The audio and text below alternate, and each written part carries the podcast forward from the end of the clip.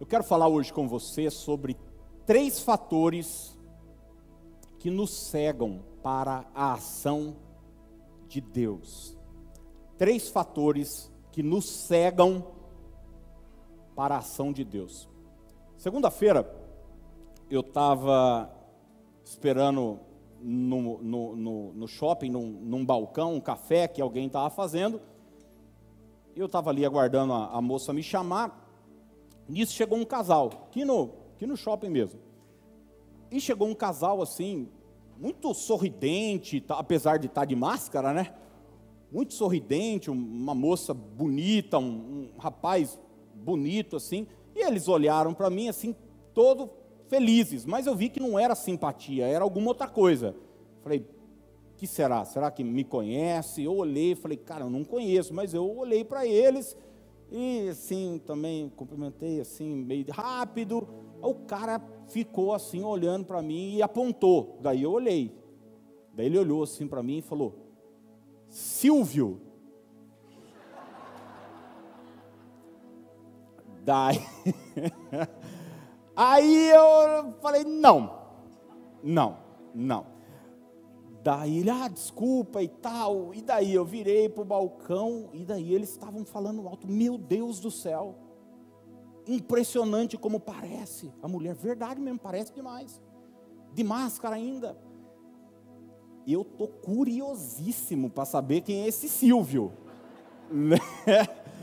é, é, se eles falassem, sei lá, Jason, eu saberia que era o Jason Statham. É, Paulo, saberia, Paulo Zulu. Enfim, é, Van, Van Diesel. Mas Silvio, falei, bom, Silvio Santos não é. Não, Silvio Caldas, Silvio, sei lá, que, que Silvio que era esse, né? Mas foi muito engraçado, porque mesmo depois de falar que não é, eu não era o Silvio, eles ficaram lá conversando e cochichando. Falei, mas parece demais, que coisa maluca e tal. Por que, que eu estou falando isso? Por três vezes na Bíblia, em especial nos evangelhos, obviamente, é, os discípulos ou pessoas que conviviam com Jesus, que andavam com Jesus, que sabiam quem era Jesus, comiam com ele, é, é, andaram durante anos com ele, é, confundiram Jesus com outra pessoa, não reconheceram Jesus. É, você vai ver isso com os discípulos, com os apóstolos ali, os doze, em dado momento a gente vai olhar isso, com Maria Madalena, que era uma seguidora de, de Jesus, e depois com dois discípulos, Cleopas e um outro discípulo anônimo, ali em Lucas, no capítulo no capítulo 23. Gente que andou com Jesus, gente que falou com Jesus, gente que sabia quem era Jesus, mas em dado momento, encontrando com Jesus, olhando para Jesus, simplesmente não reconheceram Jesus.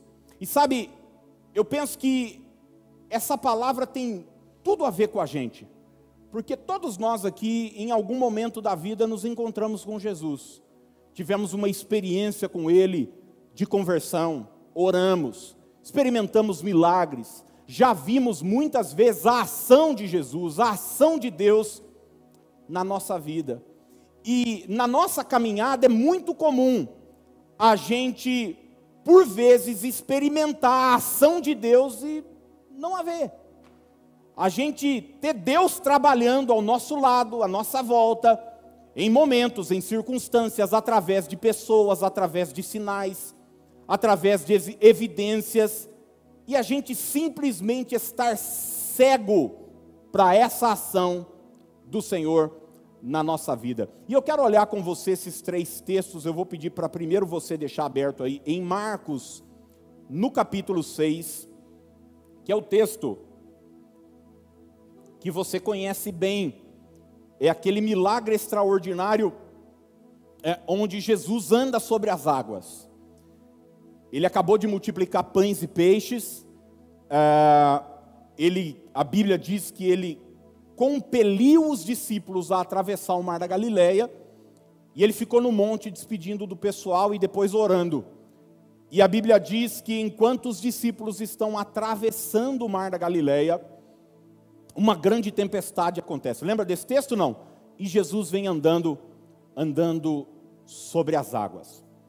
É, e o primeiro fator que eu anotei aqui que nos impede de reconhecer a Jesus, de é, ver a Deus, ver a ação de Deus na nossa vida, é, em meio às dificuldades e aos problemas, é o medo.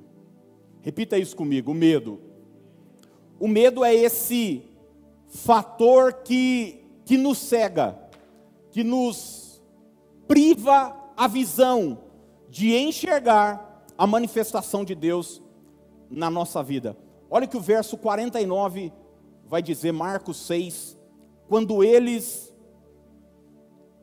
o viram andando ao seu lado. Jesus está, os discípulos estão no barco e os e os e Jesus está andando sobre as águas, no meio da tempestade. Quando eles o viram andando ao seu lado, gritaram de medo. Os mesmos discípulos que há poucas horas estavam com Jesus, multiplicando pães e peixes, conversando com Jesus, recebendo oração, recebendo ensinamento, agora olharam para Jesus e gritaram de medo, pensando que fosse um fantasma. Não é maluco isso? Como é que pode você conhecer alguém e quando você olha para essa pessoa, você simplesmente acha que é outra. Ou nesse caso, acha que é um fantasma, porque você tem como seus óculos, como sua lente para olhar para a vida, o medo. E gente, o medo tem esse essa peculiaridade de embaçar nossa visão, de nos cegar para a ação de Deus, para a manifestação de Deus na nossa vida. E é incrível como muita gente adota o medo como seu conselheiro para a vida. Ele vai sair de casa todos os dias, e, e eu quero te lembrar do que Mateus capítulo 6 diz. Jesus falou o seguinte: se os seus olhos forem bons, o que é que vai acontecer? Todo o teu corpo terá luz. Jesus está dizendo o seguinte: a maneira como você olha, como você enxerga a vida, os óculos que você escolhe para enxergar a vida, é, vai determinar como será a sua vida. E sabe, muitas, muitas pessoas, ao sair de casa todos os dias, pegam o óculos do medo e coloca e fala: que é que de ruim vai acontecer hoje? Às vezes, pelas tempestades que já estão acontecendo, às vezes pelos problemas que já estão ocorrendo, e muitas vezes o livramento de Deus também é visto como um fantasma, um problema. A gente está tão acostumado a apanhar, a viver dramas, dificuldades na vida, em que a gente não consegue olhar para mais nada a não ser com medo, com pavor e com dificuldade. E, gente, escolher o medo como conselheiro para a vida é uma coisa terrível. Por quê? Porque você vai pautar todas as decisões da sua vida tendo medo como fator determinante, influenciador na hora de você decidir. Vou te dar um exemplo. Tem muita gente que não se casa por conta do medo. Então, é, ela se priva de ter uma família, e se você for conversar com ela, é óbvio que o discurso pode ser outro, muitas vezes. A gente craque em justificar e apresentar outras desculpas. Mas muitas vezes a evidência maior é o medo. Medo do quê? Medo do casamento não dar certo, medo de eu não dar conta de sustentar a minha família. Mas é interessante que muita gente se casa por medo também. Medo de ficar sozinho. Primeira curva de rio que aparece no caminho a pessoa vai lá e se enrosca. Você percebe como decisões diferentes podem ser tomadas, ou de casal, não se casar, é, por causa do medo, por causa do medo, tem pessoas que não têm filho por conta do medo. Hoje em dia é muito comum, às vezes, um casal vai lá e escolhe, não, não quero ter filho. Não quero ter filho e tal, e não sei o quê. É, enfim, a gente vai ter um cachorrinho lá e é, menos gasto, não tem. Mas muita gente não tem filho, não é por causa disso, não. Medo, esse mundo e tal, os valores, e se meu filho for um bandido, e se isso, e se aquilo e tal. O que vai determinar se a pessoa vai ter um filho ou não é o medo, é o medo dela. Mas eu já vi pessoas terem filho por medo também. Já pode parecer a loucura. O casamento estava chacoalhando, estava para acabar. A mulher escondidinha vai lá e para de tomar anticoncepcional. Para segurar o homem que estava já com as malas arrumadas para sair de casa. Diz: não, agora ele fica. Olha que coisa maluca. O medo é sempre o fator determinante na hora de escolher. E muita gente deixa de ver Deus, deixa de ver a ação de Deus na sua vida, justamente por conta disso. Por quatro vezes na Bíblia, você vai ver o seguinte versículo: O justo viverá pela, pela fé. E nós precisamos tomar uma decisão. Se a gente vai escolher viver pela fé ou viver pelos óculos do medo. Gente, porque o medo sempre vai nos confundir. Quem aqui já, criança, às vezes, olhou, é um abajur, tinha uma toalha pendurada no abajur, você falou, meu Deus, é um fantasma. o medo nos confunde. O medo, ele é, gente, irracional. Irracional. Tem gente que tem medo de barata. Tem gente que tem medo de insetos pequenos. Eu tenho um amigo, eu não sei se ele teve mesmo, ele disse que teve dengue há um tempo. Se ele vê um mosquito, cara, ele entra em pânico, simplesmente, simplesmente em pânico. O medo é irracional, a pessoa passa a ter medo de mosquito, passa a ter medo de, de coisas é, aleatórias na vida. Mas você vai ver que a maioria dos nossos medos, eles não sobrevivem a dois minutos de reflexão. Eles são simplesmente irracionais. Tem um texto interessante, quando Eliseu estava com o seu moço e a cidade foi cercada. E, e esse princípio da palavra está muito bem estabelecido. Olha o que segundo Reis, capítulo 6, dos versos 15 a 17, vão dizer, se você tiver com a Bíblia fácil aí, mas vai estar passando na tela aí para você ver. Olha só. Tendo se levantado muito cedo o moço do homem de Deus e saído, eis que tropas, cavalos e carros haviam cercado a cidade. Então, olha só, os inimigos cercaram as cidades, um, um cerco do adversário, e, e olha a palavra do discípulo, né? o moço é o, é o discípulo do, do profeta Eliseu diz o seguinte: Ai, meu senhor, que faremos? O que a gente vai fazer? A gente está perdido, a gente está encurralado, os adversários vão nos destroçar. Ele respondeu, palavras aqui do profeta Eliseu. Não o que, gente? Não temas. Não tenha medo. Ele continua porque mais são os que estão conosco do que os que estão com eles. O texto continua.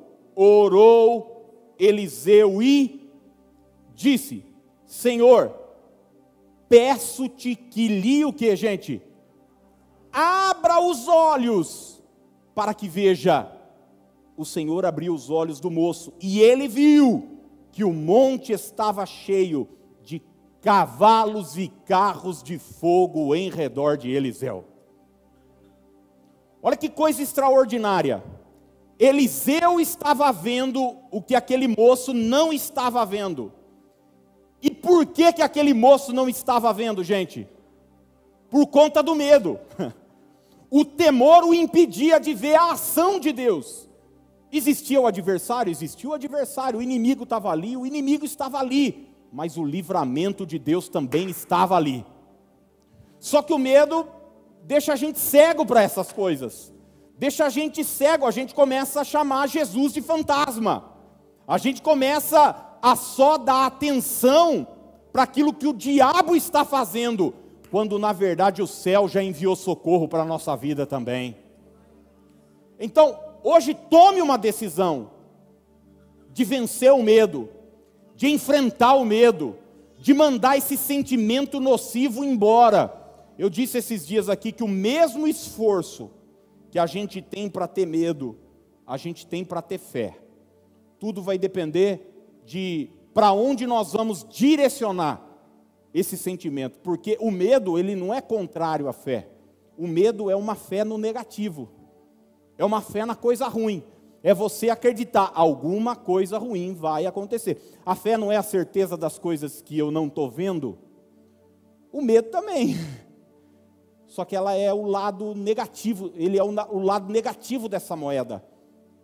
Então, quando Eliseu faz essa oração, Senhor, abre os olhos, abre os olhos, mas antes ele diz para o cara: não tenha medo, não tenha medo, e então o seu moço é capaz de enxergar o livramento de Deus que já está estabelecido. Eu sei que você tem lutas, eu sei que talvez você esteja passando por privações, eu sei que provavelmente você esteja enfrentando dificuldades e tudo isso é uma realidade, mas eu quero dizer que é uma realidade também o favor, a graça, a bênção de Deus sobre a sua vida. Se a enfermidade que talvez hoje você está enfrentando é real, eu quero dizer para você que é real também, que Jesus Cristo é o mesmo ontem, hoje, será eternamente, Ele continua curando. Você diga, pastor, é real, eu tenho uma necessidade econômica. É real, mas é real também que Ele é o teu pastor e nada vai te faltar. Então, não deixa o medo é, te cegar para o que Deus já está realizando na sua vida. Ô, gente, os nossos olhos não, não conseguem ver aqui, mas esse lugar aqui está cheio de anjo cheio de anjos do Senhor. O Senhor está aqui. Ele disse: se vocês estiverem reunidos no meu nome, eu estarei presente no meio de vocês. Mas tem gente que só está atento àquilo que o diabo está fazendo, né? Nossa, o inimigo se levantou, o inimigo o inimigo pelejou, o inimigo não sei o quê, o inimigo. É verdade. É, como eu disse quinta-feira no culto, quem estava aqui me ouviu dizer, ele só está fazendo o trabalho dele. Você não trabalha lá, vai no seu consultório, vai no seu salão de cabeleireiro, atender as pessoas, fazer suas vendas. Você trabalha, não trabalha? Pois é, o trabalho do diabo é o quê? Matar, roubar e destruir. Mas a Bíblia diz que os anjos do Senhor estão ao nosso redor, trazendo livramento. O segundo fator que nos cega para a ação de Deus, ele vai ser mostrado na experiência que Maria Madalena teve em João capítulo 20. Eu vou pedir, se você quiser abrir agora, João capítulo 20. Jesus morreu, é, é, é o final de semana de Páscoa. Você conhece bem a história. Jesus morreu. E Maria Madalena é apaixonada por Jesus, assim como os discípulos. Ela ela ama Jesus, ela foi liberta de demônios por Jesus. E a Bíblia diz que ela vai para o túmulo, mas ela não reconhece Jesus. E a gente vai ver que um fator que nos impede de ver a ação de Deus, aqui no caso é o próprio Deus encarnado é a tristeza. É a tristeza. João 20, verso 14 e 15 diz assim: Tendo dito isto, voltou-se para trás e viu Jesus o quê? Em pé, gente, ela conhecia Jesus, Maria Madalena convivia com Jesus. Mas não reconheceu que era Jesus. Perguntou-lhe Jesus: pergunta de Jesus para ela: mulher, por que choras? Está triste, está triste, está angustiada, está depressiva. A quem procuras? Ela, supondo ser ele o jardineiro, respondeu: Senhor, se tu o tiraste, dize-me onde puseste, e eu o levarei. Ô, gente, se muitos de nós escolhemos, infelizmente, o medo como os óculos pelos quais a gente vai enxergar a vida, o medo como conselheiro que vai influenciar toda a nossa tomada de decisão, muita gente escolhe a tristeza, a depressão como a maneira de enxergar a vida. E sabe, se você escolher a frequência da tristeza e da depressão, eu quero te dizer que você nunca vai conseguir ver a ação de Deus, os movimentos de Deus, o livramento de Deus, o agir de Deus na sua vida, porque você vai estar muito preocupado com o seu sentimento, com a sua angústia, com a sua depressão. Gente, eu eu me preocupo, sabe? A depressão existe, ela é real, ela precisa ser tratada, ela tem diversos fatores, ela pode ser é, questões emocionais, ela pode ser espiritual, ela pode ser causada por N fatores. Eu não estou aqui é, dizendo isso, mas uma coisa que me preocupa muito, muito, muito, é que hoje em dia parece que virou cool, virou legal ser depressivo. Eu, eu nunca vi isso. Eu vejo pessoas assim falar de depressão, falar de minha depressão, meu, como se fosse uma coisa assim louvável.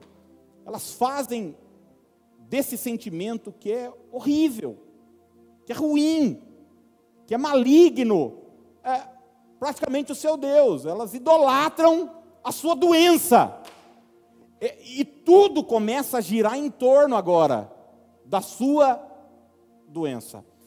É por isso que Jesus muitas vezes vai se encontrar com alguém e ele vai perguntar para a pessoa o seguinte: meu camarada, você quer ser curado? Você quer, você quer ficar bom? Você quer sarar disso que você está, disso que você está enfrentando? Por quê? Porque tem gente que não quer. Tem gente que já escolheu viver dentro desse padrão de angústia, de tristeza, de depressão, e infelizmente, se você estiver sintonizado nessa frequência, você não vai conseguir enxergar a ação de Deus na sua vida. Sabe, gente, vamos ser honestos, nós estamos dando ultimamente muita atenção e muita moral para os nossos sentimentos. Muito, como se os nossos sentimentos fossem a única realidade existente. Sabe o que eu estou falando, não? Ah, eu, eu acordei me sentindo assim. Aí hoje eu estou sentindo que vai dar certo. A gente vem no culto e diz: Nossa, me senti tão bem. Ou fui num lugar, me senti tão mal. Ou Fulano falou comigo: Ah, eu estou me sentindo não sei o quê. Se você andar pelo seu sentimento, é provável que você não vai conseguir caminhar muito bem. Porque o justo vive pela fé. Nós não andamos por vista, não andamos por sentimento então a gente é impedido de ver a ação de Deus na nossa vida. E tem um fator importante que a gente precisa entender também, gente. A alegria é um mandamento. Você pode dizer isso para o seu vizinho aí? Diga aí para ele. A alegria é um mandamento, meu irmão. Sabia disso ou não? Você sabia que Deus quer te ver alegre? Quem sabia disso? Hã? Tem gente que acha que isso é um absurdo, que espiritualidade não combina com alegria. Então, ela vem para o culto, na hora que ela entra, ela já faz uma cara de. Cara, eu me lembro, vou contar uma coisa para vocês. Eu me lembro uma vez que começou a frequentar a igreja um rapaz, e sempre ele estava com uma cara muito triste, muito, muito, muito. E cara, eu falei, nossa, esse cara deve ter muitos problemas e tal. E um dia, sim, final do culto, eu caí na besteira. Eu perguntei para ele, ei meu filho, tudo bem? Ele, horrível, minha vida está destruída e tal. Falei, amém. Não, levanta a cabeça, rapaz. Que isso? Bom, na mesma semana eu encontrei esse cara, eu fui tomar um café numa conveniência, eu encontrei esse cara num posto. Ele estava com o carro dele parado, com o porta-mala é, para cima, com a música alta, com a latinha de cerveja na mão, dando risada com os amigos. Falei, ah, tô vendo a tristeza mesmo. É tristeza só na igreja. O mundo me alegra. Paulo diz o seguinte: alegrai-vos sempre no Senhor. Outra vez vos digo, alegrai-vos. Essa alegria do mundo a gente sabe, é uma alegria passageira. Depois vem a ressaca. A alegria da cocaína, depois vem a depressão. A gente sabe como é que essas coisas funcionam. Quem fica alegre por comprar, gastar e é consumista, vai lá e a alegria passa na hora que chega a fatura do cartão para pagar. Na hora que a senhora está com a sacolinha ou o senhor no shopping desfilando, todo mundo olhando, nossa, essa aí está com. Todo mundo acha bonito. Na hora que chega a fatura, você fala, o sangue de Jesus tem poder.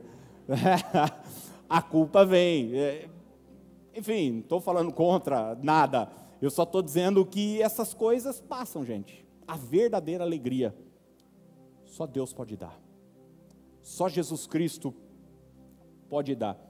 E se a gente escolhe a tristeza como estilo de vida, tem, tem pessoas que a vida delas são maravilhosas, elas são abençoadas, mas elas escolhem olhar só para o lado negativo.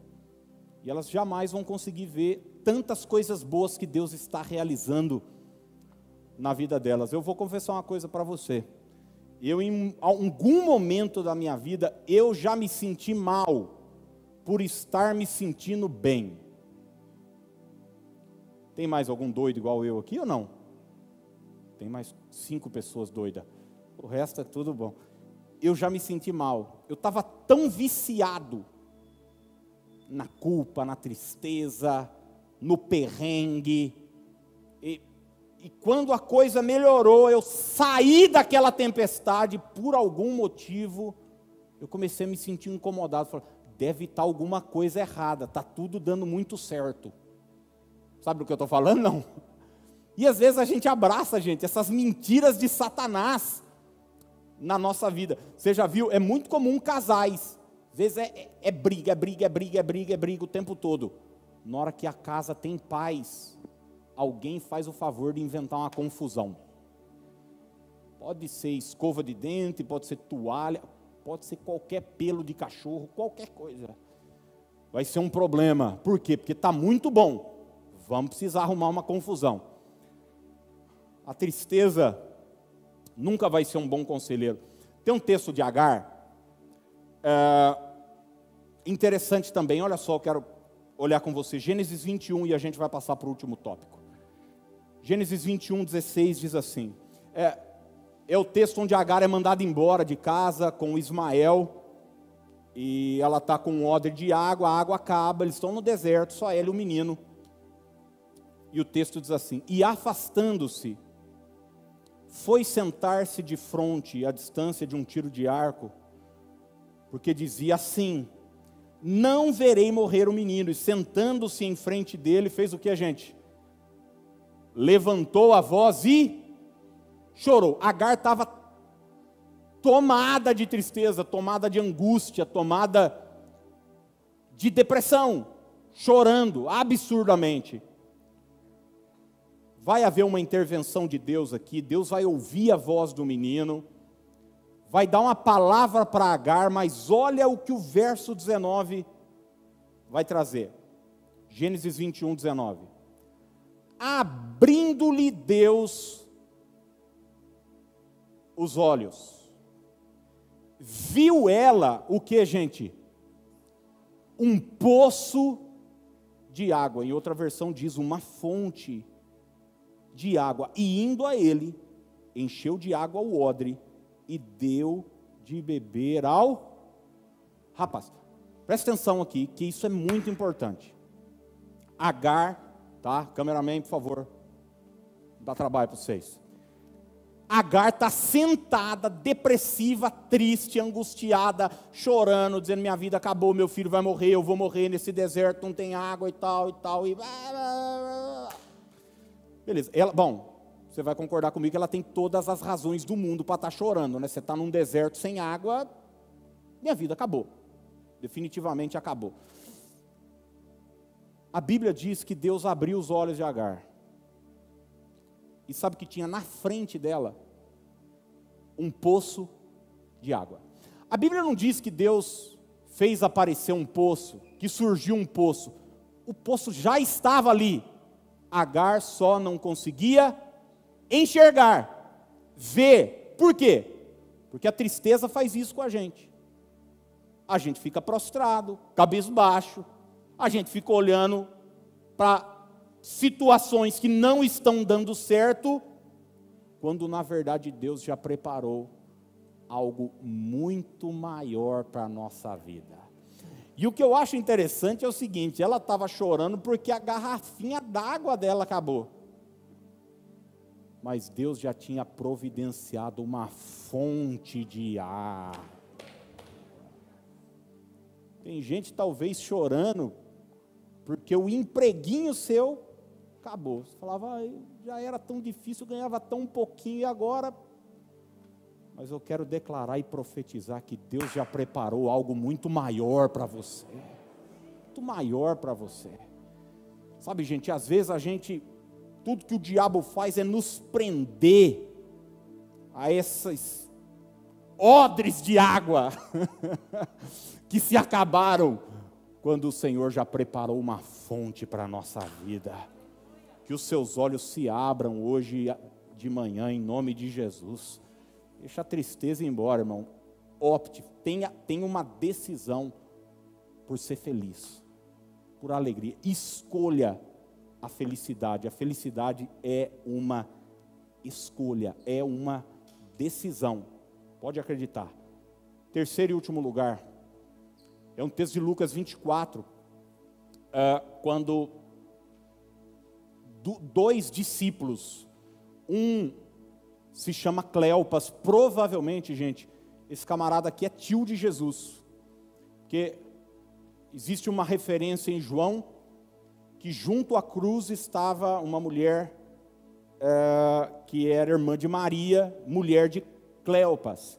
Então, existe um entendimento histórico que esse Cleopas é tio de Jesus e ele está com uma outra pessoa a gente não sabe quem é. Alguns historiadores acreditam que, inclusive, se trata da sua mulher. Estão voltando de Jerusalém da festa da Páscoa. Isso é só uma, uma curiosidade. Mas fato é que o contexto aqui é o mesmo de Maria Madalena. Jesus morreu. Jesus a quem esses dois aqui amavam, morreu. Eles seguiam a Jesus, eles amavam a Jesus e agora Jesus morreu. E Jesus vai se encontrar com, esse, com esses dois, e eles não vão reconhecer Jesus. E se eu falei aqui que, em primeiro lugar, o medo nos impede de ver a ação de Deus, em segundo lugar, é, a tristeza nos impede de ver a ação de Deus, em terceiro e último lugar, a preocupação. Você pode repetir isso comigo? Diga: preocupação também nos impede de ver a ação de Deus. Olha só o que Lucas 24, 15 a 17 nos diz. Aconteceu que enquanto conversavam e discutiam, o próprio Jesus se aproximou e ia com eles. Os seus olhos, porém, estavam como que impedidos de o reconhecer, não conseguiam ver Jesus, reconhecer Jesus. Então lhes perguntou Jesus, olha a pergunta de Jesus para os dois: Que é isso que vos o quê? Preocupa. Vocês estão preocupados? Quem é isso que está tirando a paz de vocês? Vocês estão preocupados? E de que ides tratando à medida que caminhais, e eles pararam entristecidos. Gente, a palavra preocupação na verdade se trata de duas palavras: ocupação. Preocupação é uma ocupação antecipada.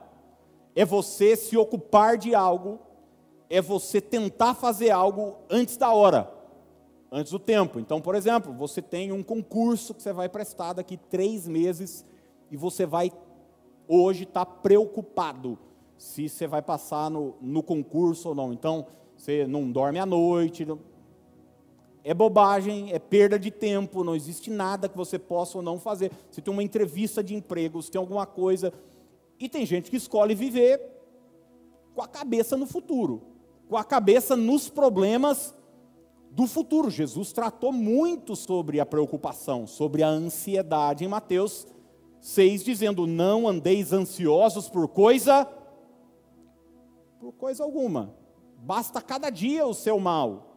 Cada dia tem seus desafios, seus problemas. Se, se você escolher tentar viver resolvendo os problemas lá da frente, você vai pirar.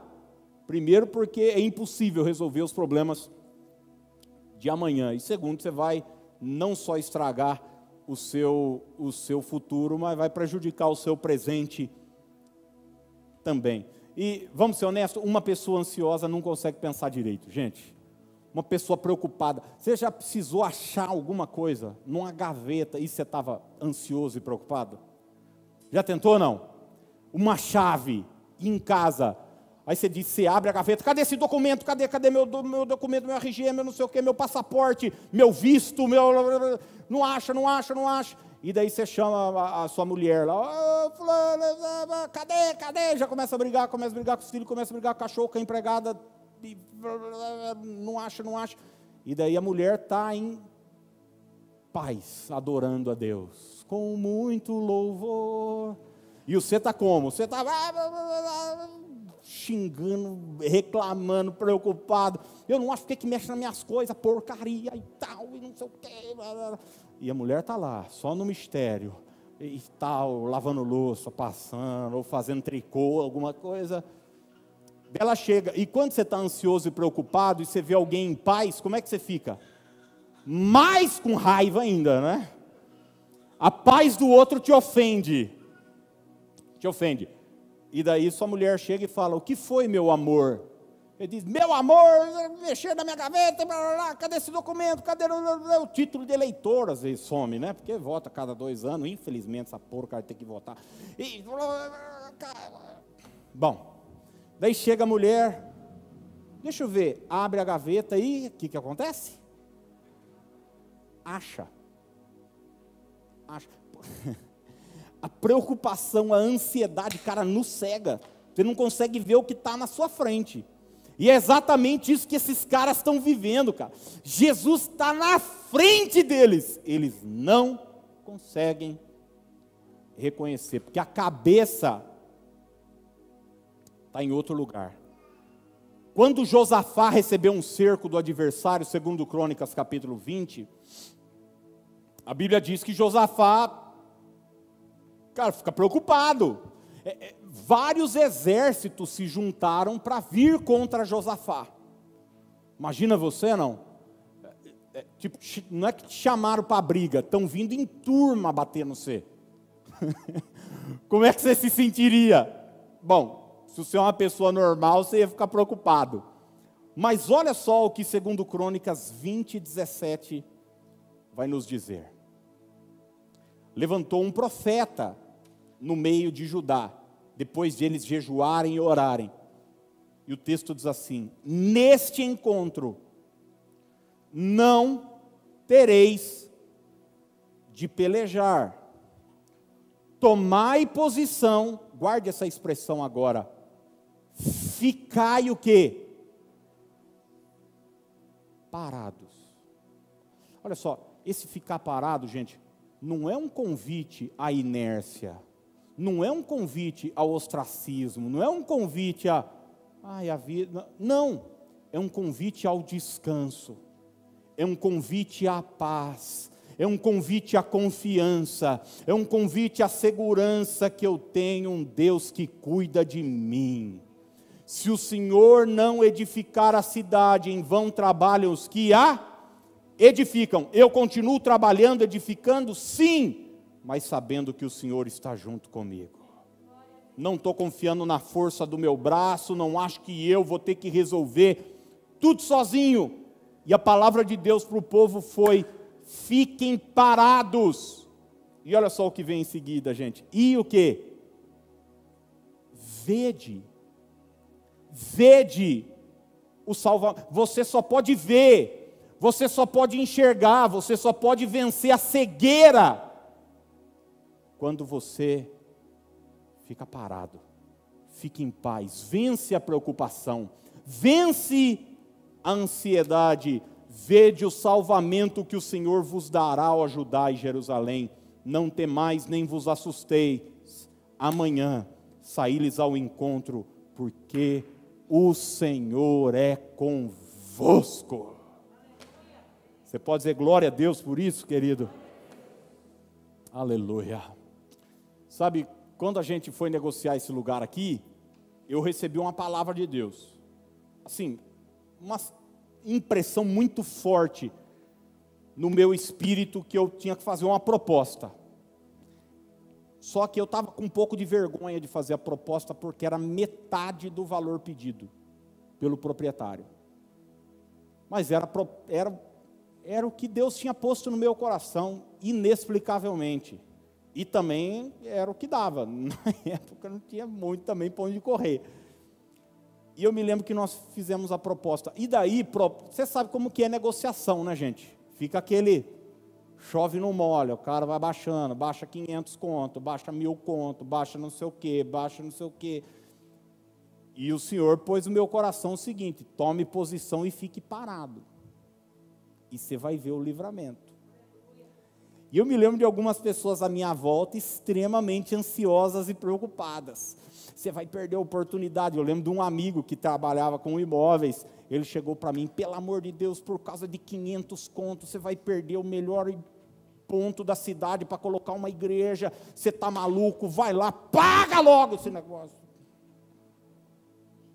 Falei, calma, calma, calma, calma e deu certo. E Deus, quando você vence a preocupação, quando você supera a ansiedade, você consegue experimentar e ver a ação de Deus na sua vida. Agora, quando você fica muito focado na, na sua força, na força do seu braço, no seu jeitinho, eu tenho dito sempre, gente, aqui na igreja, por favor, não chame chaveiro com chave micha para abrir portas que só Deus pode abrir para você. Às vezes você está vendo, cara, a porta está fechada. O Deus que abre porta e ninguém pode fechar é o Deus que fecha e ninguém pode abrir. Se não deu certo, é uma porta fechada, é um livramento de Deus para a sua vida. Deixa lá. Não fica preocupado, não fica ansioso. Ai, e daí? Nunca mais vai abrir uma porta na minha vida? Não. Confia no Senhor. Eu quero encerrar lendo um versículo com você. Eu vou pedir para você ficar de pé, por favor. Pessoal que vai nos ajudar aqui, pode chegar. O que é que tem afetado sua visão? O que é que tem te impedido de ver a ação de Deus na sua vida, no seu trabalho, na sua casa, nos seus negócios? O que é que está trazendo para você embaraço, confusão, na hora de você enxergar. Eu, eu já contei para vocês aqui que eu tinha um sonho de criança, que era usar óculos, né? Sempre achei lindo, lindo, lindo. Eu lembro que minha mãe sempre teve comércio e tal, e daí na hora que chegavam os fregueses e tal, para comer um lanche, alguma coisa, tinha um gerente de um banco aqui, do Banco Mercantil, aqui na, na Prudente. Ele já sabia. Eu tinha lá, acho que oito, nove anos. Ele entrava na lanchonete, ele já tirava o óculos e me dava. E eu passava a noite inteira de óculos, achando que eu estava é, abafando, né? E, e assim, e, e os anos passaram. Eu fui, acho que umas duas vezes no oftalmologista. Ele falou: Não, você não tem nada não. E eu lembro de uma vez ter ido falar, agora ele acha alguma coisa. Não achou. Não achou. E às vezes, sabe, a gente tem alguma é, miopia, astigmatismo, tem alguma coisa. É, às vezes tem as duas coisas, né? Um em cada olho e tal. Em casa tem a turma lá que usa óculos.